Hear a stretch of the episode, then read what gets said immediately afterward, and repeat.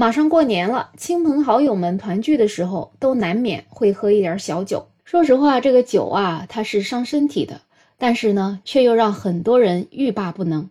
你好，我是梅乐。说起喝酒啊，就会想到我们中国人最爱喝的就是白酒了。那在白酒里面，地位最高的应该也就非茅台莫属吧。就像我认识的一个老板，他喝酒啊，还真是只能喝茅台，其他的酒他喝不了。虽然我自己是一个不喝酒的人，我也是没有办法理解这个茅台酒几千块钱一瓶，它到底好喝在哪里？但是茅台酒确实是很多人的心头之好，但是它动不动几千块钱一瓶的价格，又让很多的人难以企及。那从二零一四年开始呢，每年茅台酒都会在春节前上市生肖酒。那今年在一月五号的时候呢，兔年的生肖酒兔毛也就开始发售了。这个官方的市场指导价是二千四百九十九块钱一瓶，那曾经一度呢就被炒到了接近六千块钱的高度。而以前的生肖酒啊，也是有这样一个过程的，基本上出来之后呢，就会炒到一个比较高位，然后价格也迟迟不会下跌。但是跟往常不一样啊，兔年的茅台生肖酒上市不到一个星期，这个价格就腰斩了，市场上的价格就从原先的六千块钱下降到三千块钱出头。有很多经销商就说，这下子生肖兔就变成了流氓兔了。但是也有一些经销商觉得啊，这个价格短期之内是会稳住的，而且呢，可能还会有反弹的迹象。但是从长期来看的话，可能还是会进一步走低的。其实很多业内的人士说，这个生肖酒采用的酒跟五十三度的飞天茅台酒基本上是一致的，甚至去年的酒还略好一点，陈酒比例更高，入口更柔和。那兔毛跟以前比有什么不同呢？可能就是包装吧。今年的这个兔毛瓶身的主色调采用的是天淼绿，上面的玉兔呈祥图呢是中国国家画院副院长余文江特别创作的，酒名是由中国书法家协会副主席王丹题词。的，所以说啊，这一瓶酒几千块钱，咱就说这些包装估计也值不少钱了。那对于兔毛一路狂跌，市场行情啊，从几天前的五六千跌到了三千多，但是实际上有一些人还是认为这个跌只是针对你市场炒作的行情来看是跌的。如果你按照茅台官方的指导价两千四百九十九来看，根本就不存在下跌一说，就三千多这个价格还比官价高出一千多呢。而且从短期来看，这个价格也不太可能跌破两千四百九十九的发行价，除非啊，你整个茅台它崩盘了。那为什么这一次兔毛的市场炒作价会跌这么快呢？有一些人就觉得，主要是因为今年的茅台酒它官方放量啊太多了。就以它尝鲜的元宇宙营销为例，在元旦期间，贵州茅台就推出了一款全新的元宇宙 APP“ 迅风数字世界”，上线了两万九千九百九十九份的兔毛生肖酒。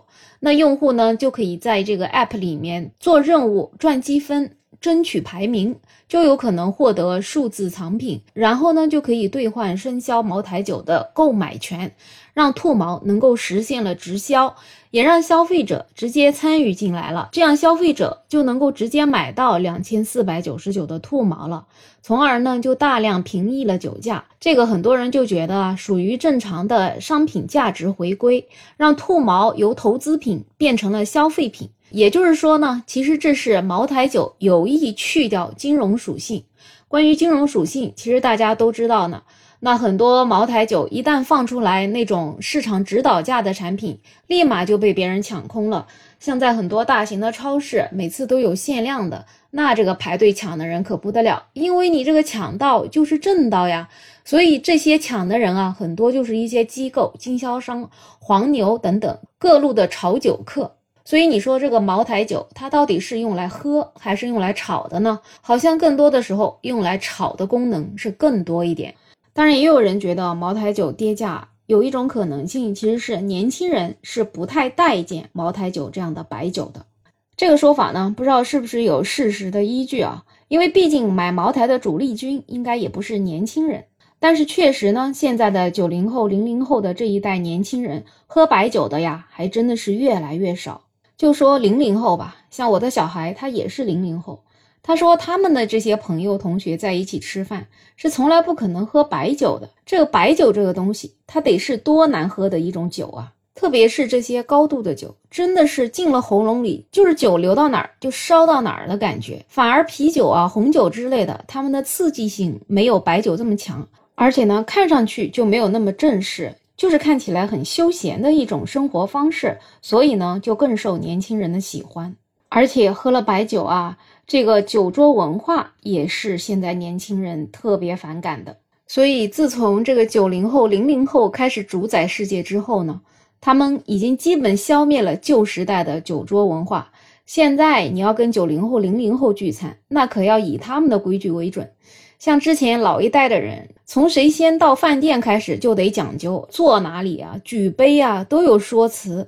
这个敬酒词、敬酒的动作啊，谁敬谁呀？就这一系列动作就能把人给逼疯。那新一代的零零后、九零后，他们可不管你这些繁文缛节，他觉得这些做法都是没有任何意义的。大家在一起吃个饭、聚个餐，不应该是怎么开心怎么来就好吗？想怎么喝就怎么喝，想喝就喝，想不喝就不喝。跟谁喝也是看心情的，喝多少也看状态的，就是完全以自我为中心。我才不管你什么眼光看我呢。所以我就感觉，在这些零零后、九零后的带领之下，也许若干年之后，大家这种所谓的酒桌文化也就不需要有那些繁文缛节的规矩了。大家爱喝什么酒就喝什么酒，不想喝的那就不必喝。所以，既然越来越多的九零后、零零后都不爱喝白酒，那白酒以后的这个市场啊，何去何从呢？以后茅台酒的行情会不会一年比一年差呢？这个还真不好说。其实两年之前，在一档访谈节目上面，茅台酒集团的原来的董事长季克良曾经对于这个问题啊做出一个正面的回答。他在面对年轻人不爱喝茅台的时候，他还是神情上比较轻松的。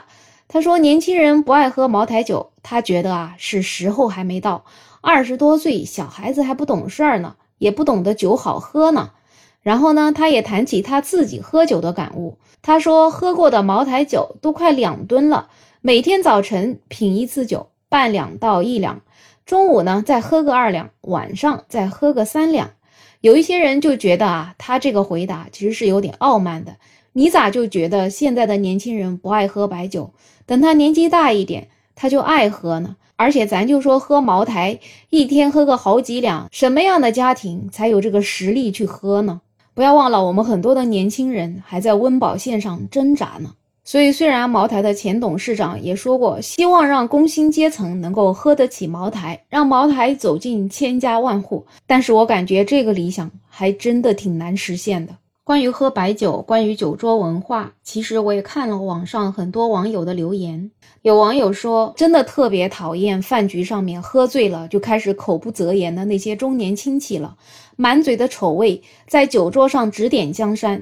小时候厌恶，现在厌恶，以后随着年龄的增长，应该会更加的厌恶。所以呢，就希望这种酒桌文化能够慢慢消失。这本身就是一个陋习，而且酒喝多了本身就是伤身体的。就不是很明白，为什么这样一个明明知道是对身体有害的东西，大家还要这么去推崇呢？还有一位网友，他已经是进入了知天命的年龄了，但是他还是一如既往的讨厌在所谓的社交场合喝白酒。所以我感觉茅台的董事长的这个愿望，这个年轻人现在不喝，以后会喝。根据大家的留言啊，估摸着确实挺难实现了。所以呢，从我个人的角度来看，我还是比较欣赏零零后现在所谓的整顿职场、整顿酒厂。我觉得年轻的一代就应该这样子，按照自己想做的去做，改变我们这个腐朽的社会风气，我们的未来才会越来越好。好了，对于这个话题，不知道你怎么看呢？你觉得茅台酒它是用来炒的，还是用来喝的？你会喝茅台酒吗？然后你觉得我们的白酒市场的未来还有希望吗？有任何想法，欢迎在评论区留言，也欢迎订阅、点赞、收藏我的专辑。没有想法，我是梅乐，我们下期再见。